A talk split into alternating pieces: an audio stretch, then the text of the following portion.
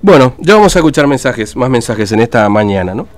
Eh, bueno, este fin de semana ha trascendido de los, tan, de los tantos hechos que ocurren en estos centros de cuarentena, una situación en la que una mujer de Clorinda eh, perdió su embarazo en el medio de estos, de estos centros de cuarentena o de aislamiento por, por, la situación que estaba atravesando.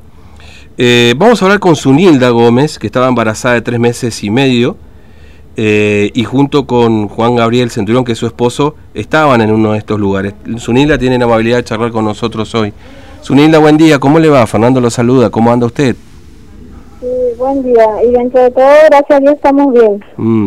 Bueno, cuénteme, Sunilda, ¿qué, ¿qué, pasó con su embarazo? ¿Cómo, eh, te, ¿Cómo terminó perdiendo usted su embarazo? A causa de todo esto que no, no pasó, de este encierro, ahí con mi familia, con mis tres hijos, la frustración que mi hijo tenían ahí adentro, verle sufrir todos los días encerrado sin que le dé el, la luz del sol, el aire, bajo llave, no podíamos salir ni en, en el pasillo siquiera sentarnos, porque no tenían llaveado. La única comunicación que tenemos con la gente del otro lado afuera, eh, con los policías de guardia, son, era la ventana. Claro. Encima estábamos en el segundo piso. Mm. ¿Usted estaba embarazada de cuánto tiempo, Sunilda? Sí, ya estaba embarazada de tres meses. Tres meses. Eh, usted ya salió de la cuarentena ahora, ¿no? Sí, gracias a Dios salimos casi en un mes.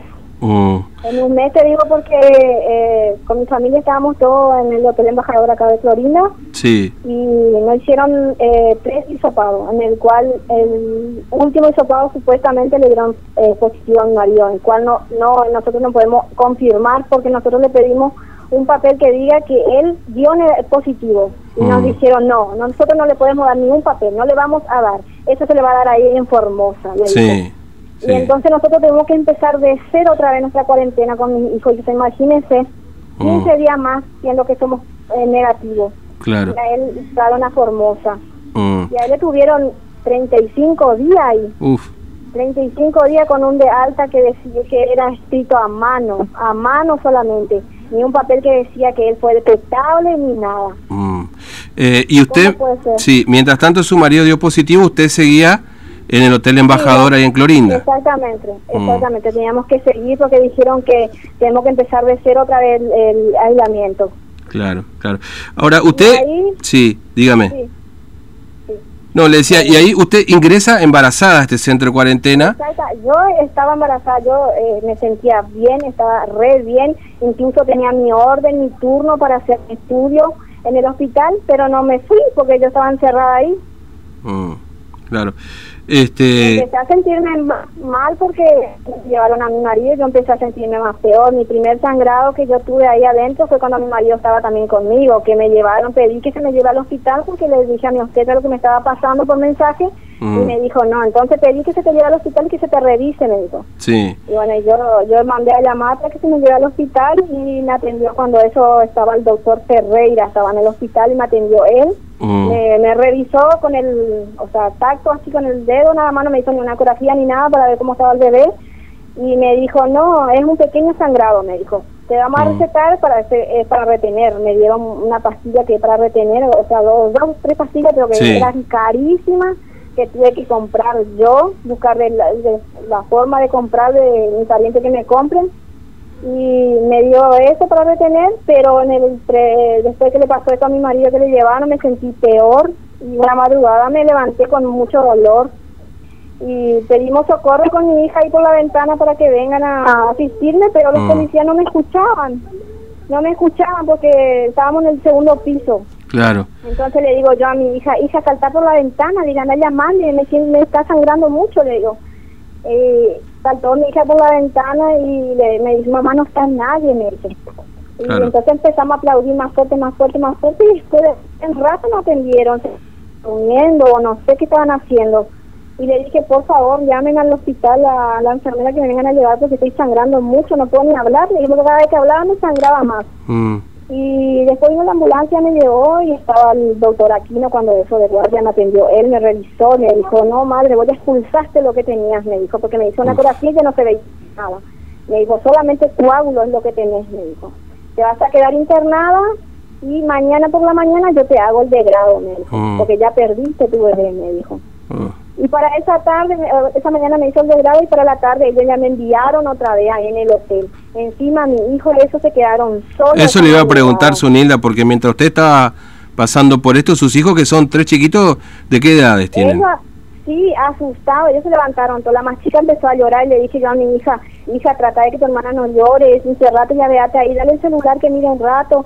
Y así se quedó, ellos asustadísimos, ellos están traumados, ellos no pueden ver policía, ellos no pueden ver ambulancia, ellos están mal, ellos se Mm. quedaron mal, es una trauma total que le queda a ellos. Claro. Este, ahora, usted hizo una, una denuncia, ¿no es cierto?, para, a propósito de esto, ¿no? Estamos viendo porque estamos viendo todo esto porque perdí un bebé ahí adentro. Mm. Eso que yo antes que pase todo eso supliqué en el segundo hisopado negativo que por favor me traigan en la casa a hacer lo que queda la cuarentena, le dije. Y nadie, llamé a la radio, nadie, el doctor Gutiérrez, que es el director del hospital, nadie, o la mi gente, mi pariente, eso se iban a hablar con él para que por favor se me llegue a la, a la, a la casa. Claro. No, nadie me hizo caso. Me y pasó lo que tenía que pasar. Pasó lo que pasó, lo que me pasó. Mm, sí, es, es terrible, la verdad. Ahora, este, Aparte, eh, para sí, mí es una diligencia esto, porque imagínate que me hagan un delgado. Perdí mucha sangre y me manden otra vez así. Mira, me desangraba ahí donde estaban mis hijos y eso. claro, sí, es terrible, es terrible. Y mientras tanto, Yo me iba a- yo me iba a morir también ahí. sí, mientras tanto su marido estaba en el hospital Evita, digamos, no, no, no estaba, estaba Mi acá. marido estaba en el cincuentenario. A él le Ah, en llevaron en el cincuentenario. cincuentenario, Ah. que ahí hubo un desastre, estaban todos encimados, parecían corral de vaca ahí todos juntos, y él picó y pidió para que se le traiga acá en, en Clorina y se le aire solo, o sea que entre menos gente, porque ahí eh, o te contagiaba o no sé qué lo iba a pasar ahí. Mm, ya. Ahora, eh, eh, el trato no fue bueno, digamos, en definitiva. Es decir, ustedes, Y la verdad que el trato no. Uno porque en, en mi parecer en el hotel, en cada hotel que hay aislamiento, tiene que haber un personal de salud que esté eh, de guardia. Claro. Porque en el hotel hay criaturas eh, que son alérgicas, hay ancianas que sufren de la presión. Yo tuve que vivir un, un horror. Al lado mío había una anciana que suplicaba, gritaba, lloraba todos los días por la ventana y pedía auxilio para que le traigan a una enfermera y le tomen la presión. Y a veces Mm. los policías hacían oídos sordos porque se cansaban de la abuelita y hacían oídos sordos y no le hacían caso, entonces yo tenía que salir por la ventana y golpearles fuerte para que me escuchen. Claro. Y encima se enojaban otra vez cuando subían a vernos. mm, claro, como que uno, digamos, estaba exagerando, entre comillas, lo que le estaba pasando, pero claro, la situación Sí. eh, eh, era No. terrible.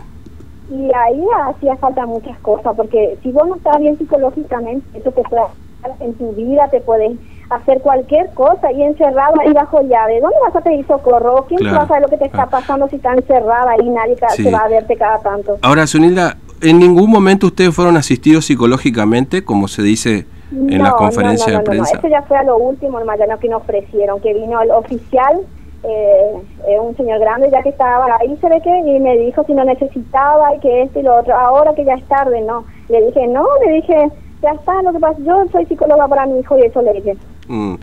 Eh, ahora, a su marido, ahora que ya ha pasado, ¿su marido ya salió de la, del cincuentenario? Gracias a Dios, sí, ya salió. ya. Eh, ¿Nunca le dieron el certificado positivo Nunca, de COVID? Ni cuando salió le dieron el papel que decía que él, fue detectable.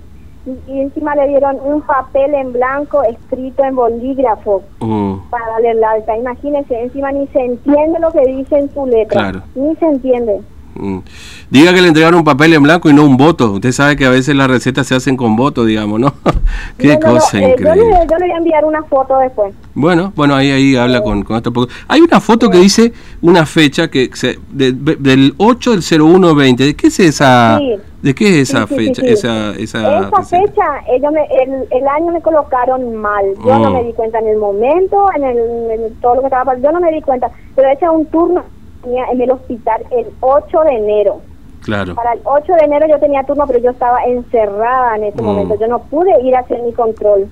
Claro, sí, sí, sí. Sí, pero de todas maneras, digo, ¿sabes por qué se lo digo? La gente dice que es falso. Claro. Yo tengo pruebas, yo tengo papeles, tengo ecografía, tengo todo. Claro, por eso se lo preguntaba. Estoy por ir a traer mi historial clínica. Ojalá que me quieran dar. Sí, sí, sí, por ahí, ahí bueno, ahí ya seguramente este el chico que habló con usted seguramente puede acercarle ahí este, la fotografía, porque claro, como trascendió esto, ¿no? Como que usted, como que esa, esa fecha era mal, que se estaba mintiendo. Mentir con una cosa de esta es insólita. Nadie va a mentir con una cosa de esta. ¿Para qué? No, no, por favor, no, por favor. Esto tiene un castigo. ¿Cómo vamos a inventar una cosa así? Yo no voy a inventar una cosa así jamás. Mm. Yo perdí mi bebé ahí. Yo estaba esperando ansiosa a mi bebé ahí. Yo perdí ahí mi bebé en el hotel, perdí. Mm, qué bárbaro. Ahora, este, Sunilda, cuando usted ve que este, mucha gente defiende, este, algunos fanáticos, dirigentes, diputados, lo que está pasando ahí en el cincuentenario. Pues usted vivió las dos situaciones, ¿no? Lamentablemente lo que le tocó pasar y su marido en el cincuentenario. Este, ¿qué, ¿Qué piensa de todo eso? ¿Que, ¿Que no conocen lo que están pasando en los centros de cuarentena y por eso hablan? Y sí, porque no viven lo que nosotros vivimos, no viven, no viven, no viven lo que nosotros vivimos. Y no le deseo tampoco a nadie lo que nosotros vivimos. Mm, claro. En ese lugar encerrado, ahí no saben ni... Es feísimo, horrible cada vez que vienen así te asustan todo, encima no son, eh, no, vienen y te asustan, no no es que te, te tratan como, te, te, explican las cosas, cómo va a ser, que esto, no, que vamos que te digan positivo, que vamos a llevar a Formosa, que esto y lo otro. No, no, no te tratan como tiene que tratarte, le asusta a todos los pacientes. Mm, sí, claro que sí. Eh, bueno, Sunilda, eh, le agradezco mucho que nos haya atendido, muy amable, ¿eh? gracias por su tiempo. Gracias por comunicarse conmigo. No, por favor, usted.